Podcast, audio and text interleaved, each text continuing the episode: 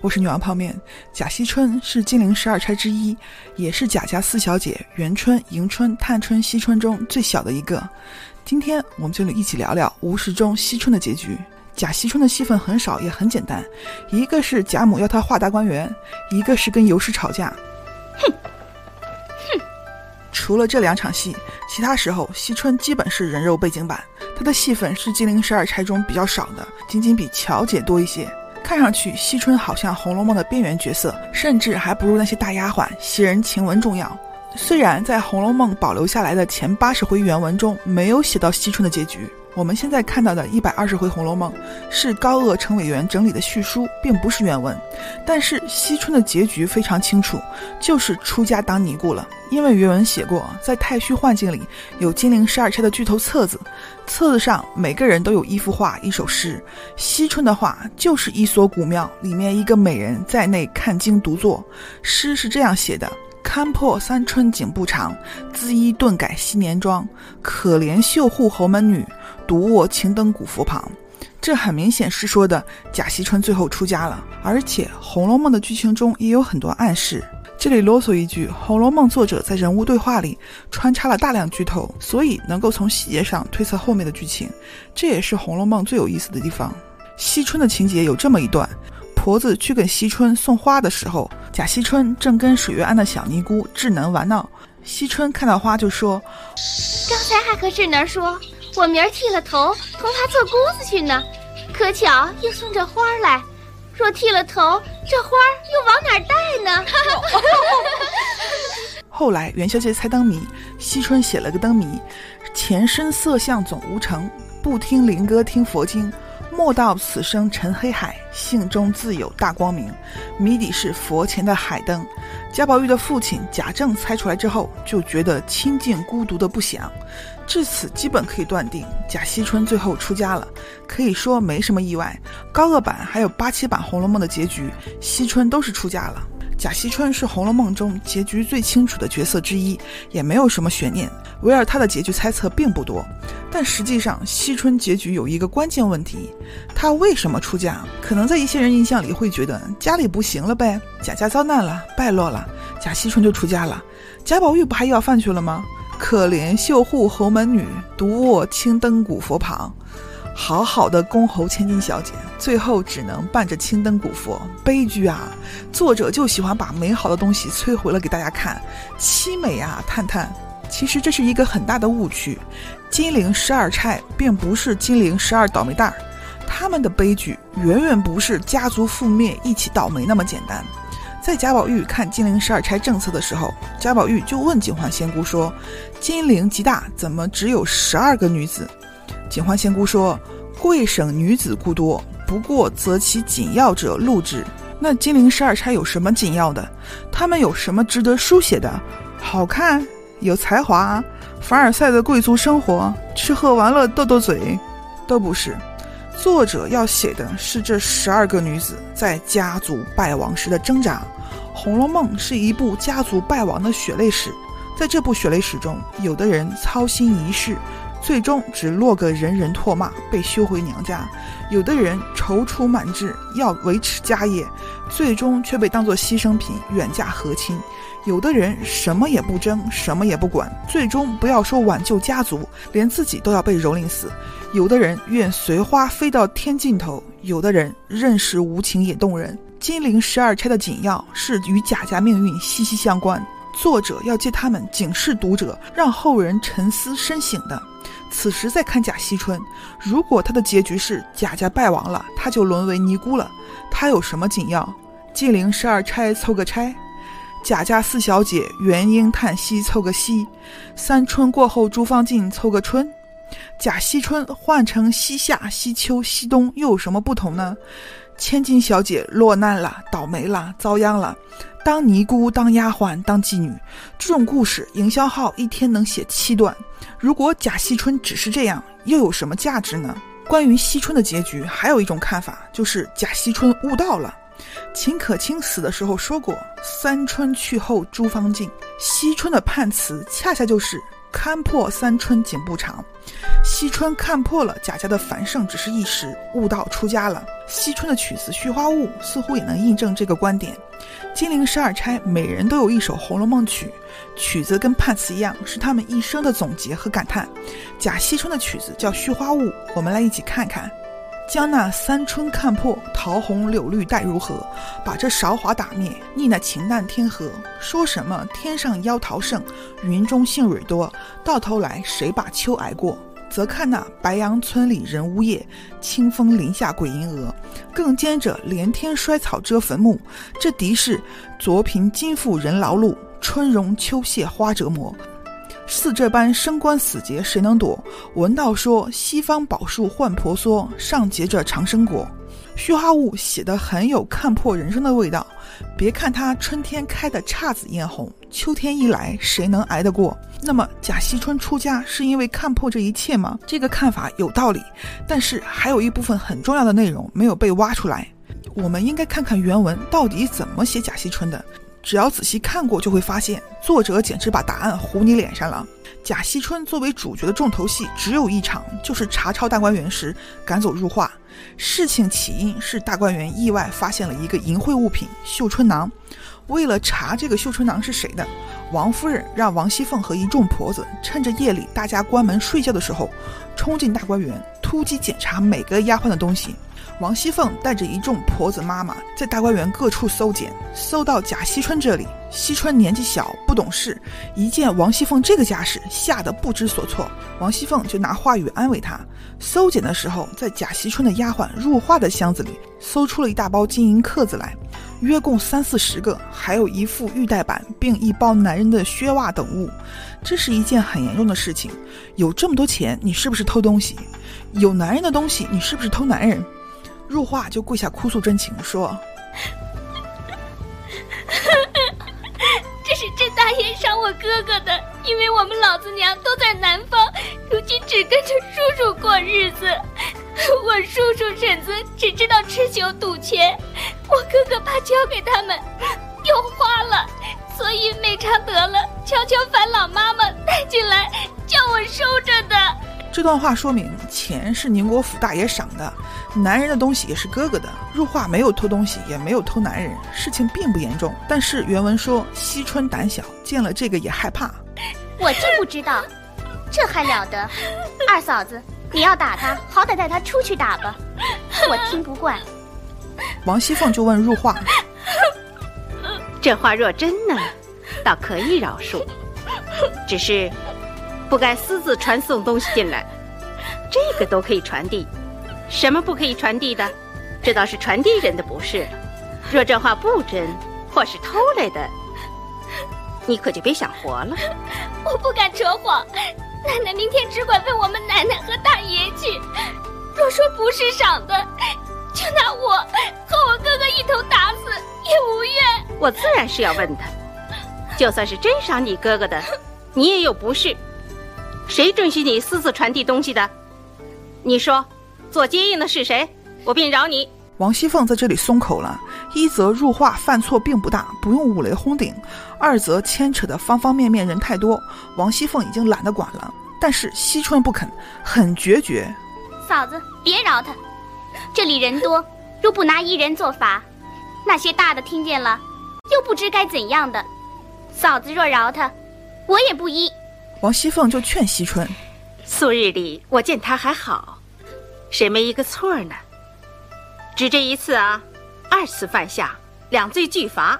说到这里，王熙凤话锋一转，问谁给如画传递的？但不知传递的是谁？一定是后门的张妈。惜春就说：“若说传递，再无别个，必是后门上的张妈。她常肯和这些丫头们鬼鬼祟祟的，这些丫头们也都肯照顾她。”王熙凤听惜春这么说，就让人记小本本上，说明日再议，然后就跑了，去别处搜查，没有带走入画。惜春一看王熙凤跑了，第二天就把宁国府的尤氏请来了。贾家分宁国府、荣国府，惜春原是宁国府的，但她是在荣国府这边跟姐妹们一起长大的。入画是她从宁国府带来的。王熙凤是荣国府当家，不好管入画，所以惜春就把宁国府的尤氏找来了。尤氏是惜春的大嫂。他看了入画的东西后，确认这些东西是惜春的哥哥赏的，跟惜春说：“ 实是你哥哥赏他哥哥的，这不该私自传送。如今官言竟成了私言了。”然后尤氏就骂入画：“糊涂只由蒙了心的。”惜春一听尤氏骂入画，就说：“你们管教不严，反骂丫头。这些姐妹赌我的丫头这样没脸，我如何去见人？凤姐姐不带她去，也原有理。”我今天正要送他去，嫂子来的恰好，你快带了他去，或打或杀或卖，我一概不管。日华一听就跪了，哭求：“再不敢了，只求姑娘看从小的情，好好歹生死在一起吧。”这个时候，尤氏和旁边的奶娘等人也都劝惜春：“他不过一时糊涂，下次再不敢了。看在他从小伺候你一场，就留下他吧。”啊。原文说：“谁知惜春虽年幼，却天生生成一种百折不回的廉洁孤独癖性。任人怎么说，他只以为丢了他的体面，咬牙断乎不肯。我不但不要入画，如今我也大了，连我也不便往你们那边去了。况且最近老风闻得有人背地里议论什么多少不堪的闲话，我若再去，连我也编排上了。”尤氏一听这话，就问。议论什么？又有什么可议论的？姑娘是谁？我们是谁？姑娘既然听见有人议论我们，就该问她才是。西川冷笑说：“哼，我一个姑娘家，只有躲是非，我反去寻是非，成个什么人了？还有一句话，我不怕你恼，好歹自有公论，又何必去问人？古人说得好，善恶生死。”父子不能有所续住，何况你我二人之间，我只知道保得住自己就够了，不管你们。从此以后，你们也别连累我。尤氏听了又好气又好笑，就跟周围的人说：“怪到人人都说这四姑娘年轻糊涂，我只不信。你方才这一大篇话，无缘无故，又不知好歹，又没个轻重。”虽然是小孩子话，却又能寒人的心呢。周围的嬷嬷们都笑道：“姑娘年轻，奶奶自然是要吃些亏的。”这话其实就是打哈哈，给两边台阶下，别吵了。结果惜春冷笑道：“我虽年轻，可话不年轻。你们不看书，不识几个字，所以都是些呆子。看着明白人，倒说我年轻糊涂。你是状元榜眼探花，天下第一才子。”我们是糊涂人，不如你明白。状元榜眼难道就没有糊涂的不成？可知他们也有不能了悟的。你倒好，才刚是才子，这会子又当起大和尚，又讲起悟来了。我不了悟，我也舍不得入画了。可知你是个心冷口冷、心狠意狠的人。不做狠心人，难得自了汉。我清清白白的一个人。为什么叫你们给带累坏了我？这一句话就戳了尤氏的心窝里了。因为宁国府风气不好，秦可卿跟公公乱伦，贾珍父子一起跟尤氏的妹妹鬼混，还有各种吃喝嫖赌养男人、乌七八糟的事情。尤氏想管也管不了，只能由他们乱搞，还得替他们背黑锅，挨王熙凤的铁拳。所以在这里原文说，尤氏心内原有病，怕说这些话。听说有人议论，已是心中羞恼积射，只是在惜春份上不好发作，忍耐了大半。今见惜春又说这句，因按耐不住，因问惜春道：“就是尤氏破防了，开始跟惜春对线，怎么就带累坏了你了？你的丫头不是无故说我，我忍了这半日，你倒越发得意了。你是千金万金小姐，以后我们就不亲近。”当心带坏了小姐的美名。说完，尤氏就赌气起身去了。惜春说：“倒也省了口舌是非，大家倒还亲近。”你尤氏也不搭理惜春了，气鼓鼓的走了。然后去了李纨那里，刚好薛宝钗、贾探春也去了，几个人一起说起昨晚抄检的事情。探春气得一通连珠炮，说：“咱们倒是一家子亲骨肉呢，一个个不像无眼鸡，恨不得你吃了我，我吃了你。”尤氏听探春的气儿不顺，就说：“我今儿是哪来的晦气，偏都碰着你们姊妹的气头上了。”探春说：“谁叫你赶热灶来了？”然后探春问尤氏：“谁又得罪了你呢？”四丫头，也就是惜春。四丫头不犯罗造你，却是谁呢？尤氏含糊着不肯说。探春知他为事不肯多言，说：“你别装老实了，除了朝廷治罪，没有砍头的，你不必畏首畏尾。实告诉你吧，我昨晚把王善保家那老婆子打了，我还顶着个罪呢。不过背地里说我些闲话，难道他还打我一顿不成？”旁边薛宝钗一听，就问：“为什么打他？这是怎么回事啊？”探春就把昨晚抄检他那里的事情说了。连姑娘身上我都翻过了，果然没有什么。哎，你是什么东西，敢来拉扯我的衣裳？尤氏看探春都说了，于是也把惜春的事儿说了。探春听了之后，就说了这么一句：“这是他的癖性，姑姐太过，我们再拗不过他的。姑姐本意是耿直方正，不随流俗，原本是褒义词。但是探春说惜春姑姐太过，就有不通人情的意味了。”这回的回目就叫做“史姑姐杜绝宁国府”，说的就是惜春绝情的跟宁国府划清界限。看到这里，我们再回头想想开始那个问题：贾惜春为什么出家？作者描写了一个年幼决绝、自视甚高、一心要做自辽汉的狠心人。他很明确的说了：善恶生死，父子不能有所续住，不做狠心人，难得自辽汉。为什么叫你们带累坏了我？入画出了事，惜春立马就舍了。那么，在贾家危亡的时候，贾惜春会管贾家吗？他会像王熙凤、贾探春那样为贾家操心劳力吗？王熙凤为了维持贾家，招了一堆人恨。这几年我生了多少俭省的法子，一家子大约也没个不背地里恨我的。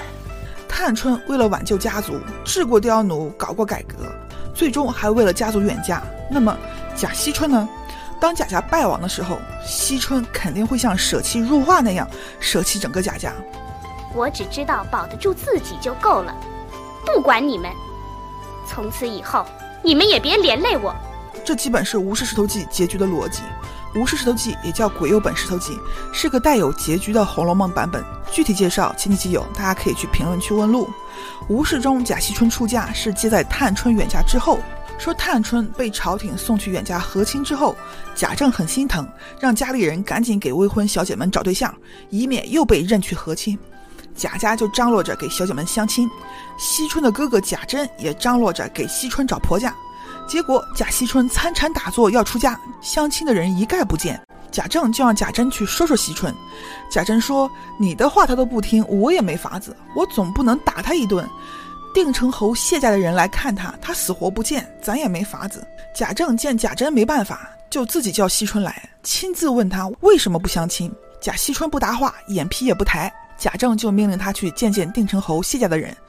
贾惜春说：“我同他们非亲非故，又见面做什么？我最讨厌这些俗人，一身酸腐之气，熏得人俗臭逼人。我不去。”贾政特别气，说：“他们哪个不是官宦贵族，家世显赫？你一个丫头不知轻重，混说。”惜春冷笑说：“官宦贵族就没有昏聩痴傻的不成？家世显赫的子孙后辈就都是聪明了悟的吗？不过是些酒徒蠢货。”贾政听了，气得狠狠批了惜春一顿。惜春干脆不说话了。贾政以为他听进去了，就叫尤氏带他回去了。惜春被贾政骂得受不住，回去生气不语。这时，惜春的另一个丫鬟彩萍跑过来跟惜春说：“迎春死了。”我们前几期说过贾迎春的结局，她最后嫁给孙绍祖，被孙绍祖蹂躏致死。这一点伏笔剧透很清晰，没有太多争议。惜春听了迎春的事之后，吃了一惊，说：“男人没有一个好东西，老爷还劝我同那些臭男人结亲，我好好的一个人，怎么能被这些俗物耽误了？待嫁了人，成日与这些蠢夫愚夫一起度日，不气死才怪！我一辈子不嫁人，也落个干净。”彩萍知道惜春想出家，就说恐怕很难出家了。姑娘还不知道吗？外面都乱了套，到处都是流贼造反，官兵天天忙得抓了一批又来一批，连那些庙庵也不安全了，时时有强人出入。姑娘怎么还敢出家？我们前几期说过，《吴氏石头记》的后半段是天下大乱，所以彩萍才会这么说。有疑问或者觉得离谱的小伙伴，可以去看看那一期，这里就不重复解释了。我们接着说，惜春听了彩萍的话，就说：“那又怎么样？我出家是真心向佛，不用和那些俗物住一块儿。自己找个清静没人的庙庵也能修行。他们装样子出家，也不过是些俗物，我才不和他们住一个寺庙呢。正说着，忽然有人在一旁说：“姑娘所言极是，皮尼心亦有同感。”说话的人就是当初和惜春一起玩的智能。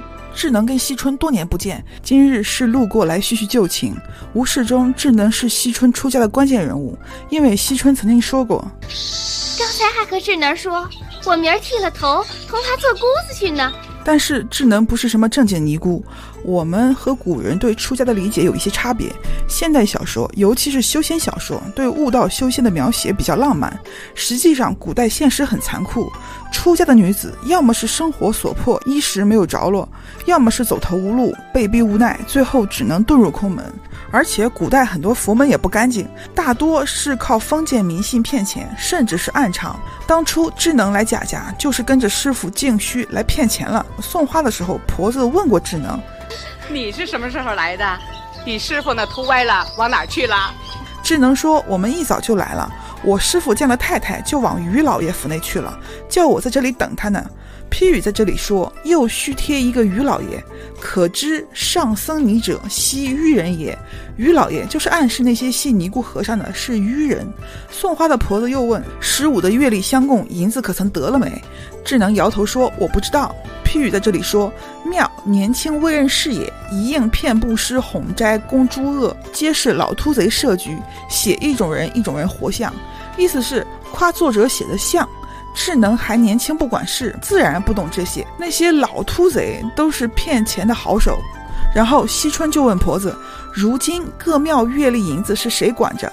婆子说：“是余信管着。”批语在这里说：“点名‘余信’二字。”惜春听了，笑道：“这就是了。他师傅一来，于信吓得就赶上来，和他师傅估计了半日，想就是为这事了。贾家这个管香火的于信，明显跟静虚有猫腻。”后来，静虚又收人钱，找王熙凤办事，各种花言巧语的跪舔王熙凤，哄得王熙凤都着了他的道。智能虽然年轻还不懂骗钱，但他曾经跟秦可卿的弟弟秦钟暗中连接过。贾宝玉就看见秦钟在贾母屋里偷偷搂智能。后来秦可卿死了，贾家送殡到铁槛寺，贾宝玉见了智能，就让秦钟叫智能倒茶。秦钟笑道：“这又奇了，你叫他倒去，还怕他不倒不成？何必要我说呢？”宝玉道：“我叫他倒是无情义的，不经你叫他倒是有情义的。”秦钟听了，就叫智能倒茶。原文说：“那智能自幼在荣府走动，无人不识，因常与宝玉、秦钟玩笑。他如今大了，见之风月，便看上了秦钟人物风流。那秦钟也极爱他颜媚，两人虽未上手，却已情投意合了。”今智能见了秦钟，心眼俱开，走去倒了茶。秦钟笑说：“给我。”宝玉也叫给我。智能抿着嘴笑道：“一碗茶也争？难道我手里有蜜？”宝玉先抢得了。后来到了夜里，秦钟趁黑无人来寻智能，刚到后面房中，只见智能独在房中洗茶碗。秦钟跑来便搂着亲嘴，智能急着跺脚说：“这算什么？再这么我就叫唤。”秦钟求道：“好人，我已急死了，你今儿再不依，我就死在这里。”智能道：“你想怎样？除非我出了这牢坑，离了这些人才依你。”智能的意思就是不想当尼姑了，因为尼姑不是啥好职业。秦钟道：“这也容易，只是远水救不得近渴。”说着，一口吹了灯，满屋漆黑，将智能抱到炕上就云雨起来。那智能百般的争坐不起，又不好叫的，少不得依了他了。两人正在得趣儿，只见一人进来，将他二人按住，也不择声。二人不知是谁，唬得不敢动一动。只听那人嗤的一声，掌不住笑了。这里就有批语问：你们历来看过这种小黄文吗？二人听声，方知是宝玉。秦钟连忙起来抱怨道：“这算什么？”宝玉笑道：“你倒不依，咱们就喊起来。”羞的智能趁黑地跑了。宝玉拉了秦钟出来道：“你可还和我犟？”秦钟笑道：“好人，你你只别嚷得众人知道，你要怎样我都依你。”宝玉笑道：“这会子也不用说，等一会儿睡下再细细的算账。”宝玉到底怎么和秦钟算账的？原文没说，因为整本《红楼梦》是贾宝玉挂的那块通灵宝玉写的。贾宝玉睡的时候，王熙凤怕丢了，拿去塞自己枕头底下了。通灵宝玉就不知道两人怎么算账。后来秦钟在郊外受了风霜，没好好调养。又跑去跟智能瞎搞，所以一病不起。智能在庙里想念秦钟，就偷逃出来找秦钟，结果被秦钟父亲发现，父亲把智能赶走，打了秦钟一顿，后来气得旧病发作死了。秦钟本来就有病，又挨了打，气死了父亲，不久也死了。这段情节，读者的关注点大多在秦钟身上，很少有人注意到智能这个角色从此没有了下落。而吴氏里，智能又出现了。他回来找惜春，说起了自己的事。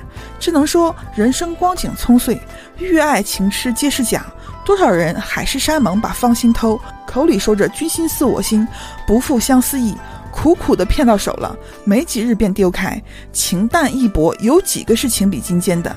男人是靠不住的。想当年，那个多情风流的小哥也曾赌咒发誓，可一眨眼就不理奴家了。劳累我路途迢迢去看视他，他却视而不见。人心似霞云，转瞬化晴空，白白的哭了几日。我如今想通了，还是皈依佛门，寻求自了才是真。姑娘何不同我一起修行呢？从这段话来看，应该是智能被秦钟父亲赶出去的时候，秦钟什么也没敢说，智能大为失望，仍继续做他的尼姑了。惜春听了智能的话，大有同感。这时，丫鬟彩萍又说：“外面传言娘娘在宫里受气得很，也不知是真是假。娘娘就是指的贾元春。”惜春道：“宫里的事不好办，家里也有难念的经。老爷居然收缴管家们的家产，为奴才发月钱。这里是说贾家的家境日渐艰难。我们在之前的分析中也提到过。”惜春说：“看来这家里以后也熬不下去了，不如趁早离开了出家为妙。”再等官媒婆来求亲，老爷逼着，天天打不完的嘴仗，可有的烦了。主意已定，惜春就开始收拾东西。收拾东西的时候，翻出了大观园的画。这幅画是刘姥姥让画的。刘姥姥逛大观园的时候，贾母问她好不好，刘姥姥一顿猛夸，说我们乡下的人到了年下，都上城来买画贴，时常闲了，大家都说怎么也得到画上去逛逛。想着那个画也不过是假的，哪里有这个真地方呢？今儿个我进园子里头这么一瞧啊，比那画好上了十倍。要是能有人画这么一张，我带回去给他们见见。死了也得好处，然后贾母就把这个任务派给惜春了。贾母指着惜春笑道：“我那小孙女就会画，叫她画一张。”刘姥姥听了，喜得忙跑过来，拉着惜春道：“我的姑娘，你那么小小的年纪，长得这样的容貌，还是会画画，别神仙托上的吧？” 然而，惜春一点也不高兴给刘姥姥画园子。后来，贾母亲自当起了监工，各种提要求，逼着惜春画园子。原来只画这园子，老太太说，单画园子就不成了房样子了，叫连人都画上，就像行乐似的才好。我又不会宫戏楼台，又不会画人物，又不好驳回，正为这为难呢。到了冬天，天冷，惜春怕颜料凝涩，就停工了。结果贾母坐着轿子来催他画，要他不管天气，年底就得画出来。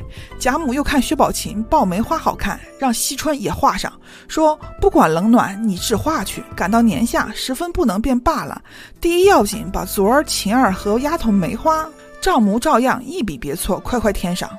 贾母简直甲方老祖宗。《红楼梦》前八十回并没有说这幅画后来怎么了。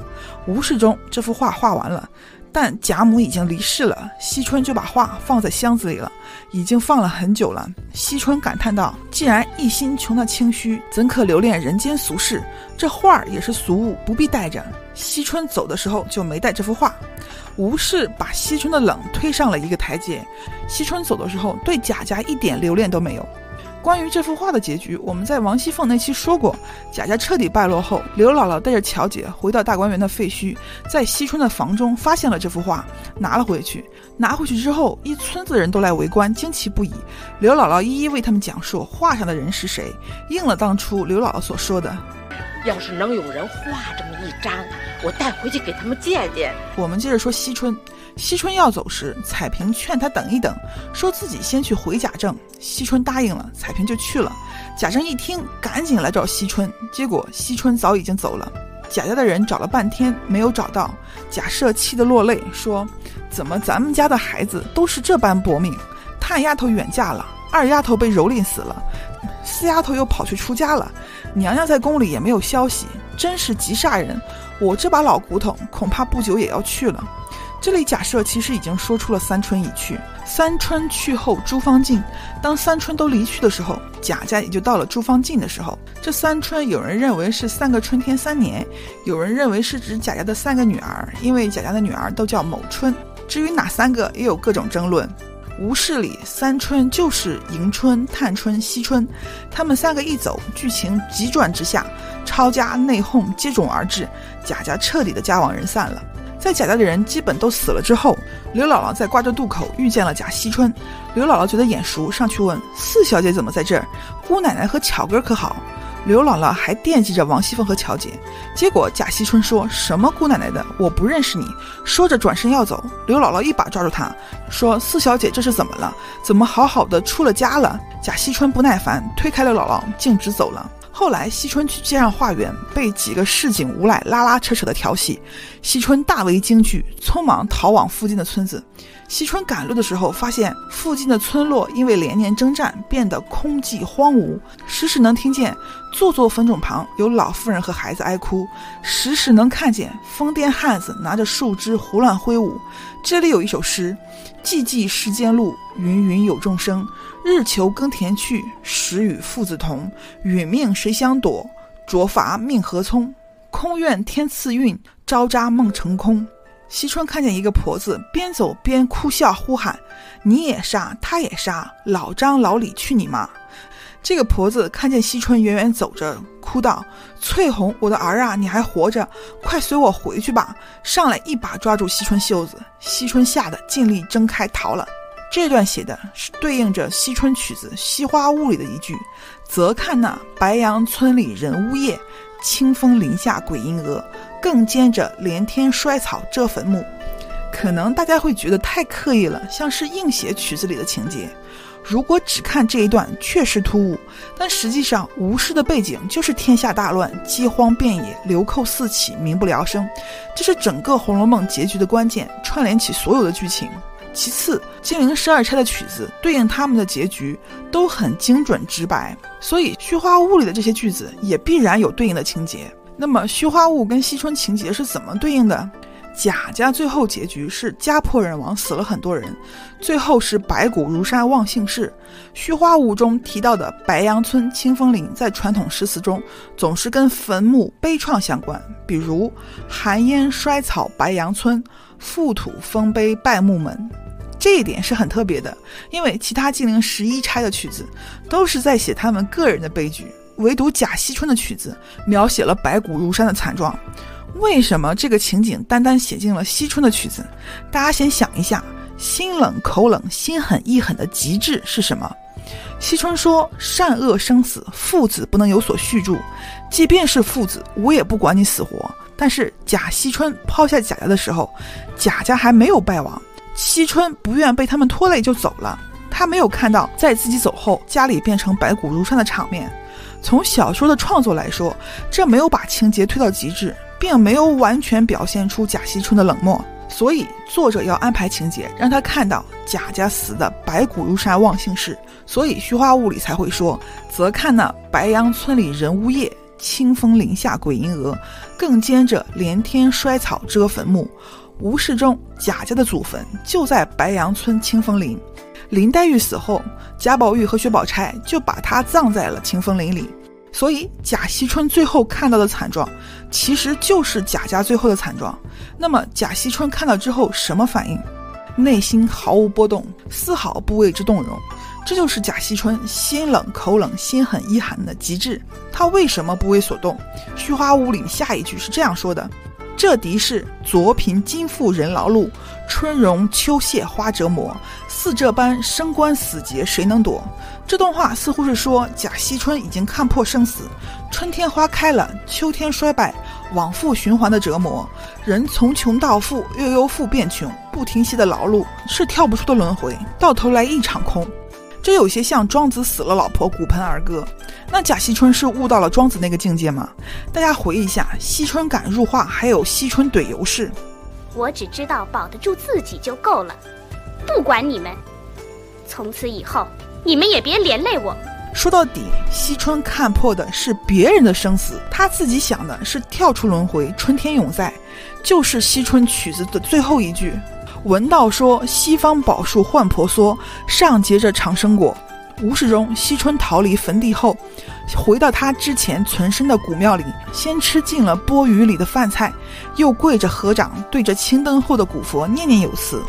弟子不敢贪恋红尘，一心向佛。以前听水岸的智能儿说过，西方有婆娑宝树，上结着一百零八个长生果。弟子求佛祖保佑，有朝修成正果，赏弟子一个长生果。弟子也好长生不死。弟子绝不贪慕人间繁华，什么痴情恩怨都是假的，什么功名利禄、王权富贵，也赶不上世事无常，一切都是过眼烟云。惜春一时念得累了，就卧在古佛旁打盹儿，不知不觉睡去。恍惚梦见西方佛祖驾着祥云前来下旨，要他听风，说他功德圆满，要封他一个仙职，司掌众仙。惜春高兴地从梦中笑醒，却见大殿空寂，冷风袭来，忙裹紧了身子，仍旧靠着古佛睡了。这里吴氏最后写了一句：“暂时言不到惜春，就继续写别的角色了。”但是后面没有再提到惜春，不知道是原书就没有了，还是何丽丽漏下了。不过惜春情榜上是情冷，还有一段考语：非虔诚信佛，实乃孤介绝情，冷心冷面，老死庙宇，可叹可悲。所以惜春的结局应该是幻想长生，老死在庙宇。至此，惜春的结局完成。下面聊聊《红楼梦》的影射，可能有小伙伴看过关于惜春原型的说法，说它影射了明末清初的画家八大山人朱耷。朱耷是明朝宗室朱元璋第十七子朱权的后代，擅长画山水花鸟。刚好惜春说自己不会画建筑，不会画人物。崇祯上吊后，明朝灭亡，朱耷当时只有十九岁，内心极度抑郁悲愤，为了保全自己，就装聋作哑，隐姓埋名，遁入空门。后来，为了躲避满清的迫害，又改信道教。他的画上都会有三月十九组成的签押，三月十九就是崇祯上吊、明朝灭亡的日子。朱耷一生以明朝遗民自居，他的画作里很多奇奇怪怪的鸟和鱼。现实中的鱼和鸟眼睛都在转中，而朱耷的画里，鱼和鸟的眼睛四处乱瞥。画上还经常题一些晦涩难解的诗，以此来寄托他的亡国悲痛。比如他画的《古梅图》，树干中空，球根外露。题诗是：得本还是莫非也？曾无地寿与天肥。梅花画里丝丝消，和尚如何如采薇？这首诗来自两个典故，一个是宋朝的遗民郑思肖在南宋灭亡后画兰花的时候画根不画土，别人问他时，他说土地都被人抢走了，你不知道吗？另一个是殷商的移民伯夷和舒淇，他们不愿臣服周朝，不吃周朝的粮食，躲去山上吃微菜充饥。一个妇人看到他们说：“这野菜也是长在周朝的土地上啊！”两人听后绝食而死。朱耷用这两个典故来表达自己对明朝的思念，对满清的愤恨。关于贾惜春和朱耷的影射，大家可以自己去网上看一看。我在这里说一点我个人的疑问：惜春是三春之一。三春影射的是三个南明朝廷。崇祯死后，明朝的宗室在南方先后建立了三个朝廷，后来全部被清军剿灭。三春去后诸方尽，说的是三个南明朝廷倒了，明朝彻底消亡。薛宝琴也写过：“三春事业复东风，明月梅花一梦。江南江北一般同，偏是离人恨重。”而且贾迎春、贾探春、贾惜春三个人都住在水边。贾迎春住紫菱洲，贾探春住秋爽斋，贾惜春住廖峰轩，这三处都在藕香榭旁边，靠着水，水即是水国。如果按照这个逻辑，贾惜春应该是三个南明朝廷的皇帝之一。在这三个南明朝廷中，贾迎春影射的是永历，贾探春影射的是隆武，那贾惜春就应该是弘光帝朱由崧。但是朱耷只是一个出家逃难的宗室，为什么他能成为三春之一，就有点让人费解。但是在无事中，贾惜春路过荒村时有一首诗，这首诗的内容明显说的就是朱耷。莫汉我装聋作哑，莫怪我白眼瞪他。休问我乡居出身，细思量，泪洒插压。画一幅怪鸟残恶，不惜你或解图画。心却似球根秃枝，情唏嘘吩咐梅花。这首诗明显写的是朱耷，吴氏就是把贾惜春当做朱耷来写的，可能作者有其他的用意，或者大家有更好的解释可以留言。最后还要提一提高鹗版结局。高鹗版结局里，贾惜春也是出家了。这是高鹗版为数不多的能够按照伏笔去写的剧情，但是细节写的有些差强人意。高鹗版说，贾母出殡的时候，大家去送殡，留贾惜春和王熙凤看家。贾惜春觉得自己在家很害怕，就拉妙玉下了一夜的棋。结果半夜有贼人来偷东西，奴仆和贼人打起来了，贾惜春直接吓晕过去。被救醒了之后，贾惜春就跟王熙凤哭诉自己看家没看好，脸都丢尽了，就觉得过不去了，说。父母早死，嫂子嫌我头里有老太太，到底还疼我些。如今也死了，留下我孤苦伶仃，如何了局？这里惜春说嫂子嫌我是说的尤氏，但问题是前八十回明明惜春打定主意保得住自己就行，别人一概不管。高鹗版却说惜春自爱自怜，可怜自己没人疼，还说尤氏嫌他。尤氏和他到底谁嫌谁？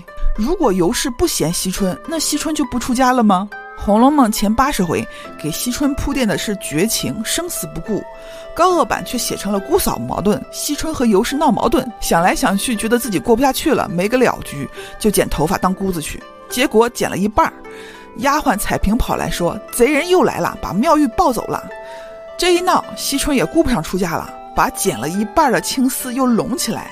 等老爷太太回来再说。后来地藏庵的姑子来贾家跟惜春聊修行，聊来世。惜春听了，又想起出家的事儿，又开始闹。贾宝玉的父亲贾政要尤氏去劝劝，结果尤氏一去，惜春就开始寻死了。做了女孩，终不能在家一辈子的。若像二姐姐一样，老爷太太们倒要烦心。况且她也死了，如今譬如我死了似的，放我出了家。干干净净的一辈子，就是疼我了。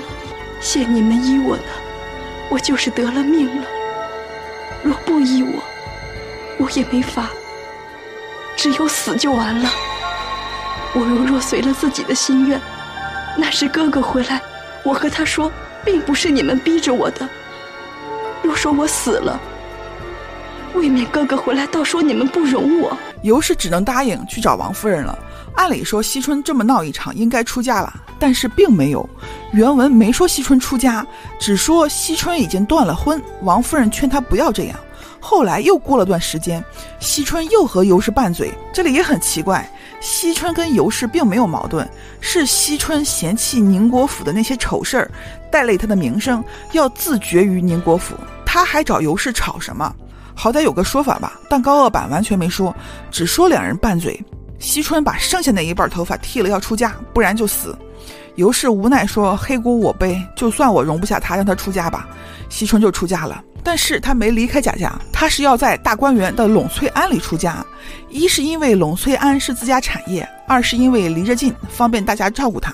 高鹗版里贾家没有家破人亡，所以惜春的这个结局大家自己品吧。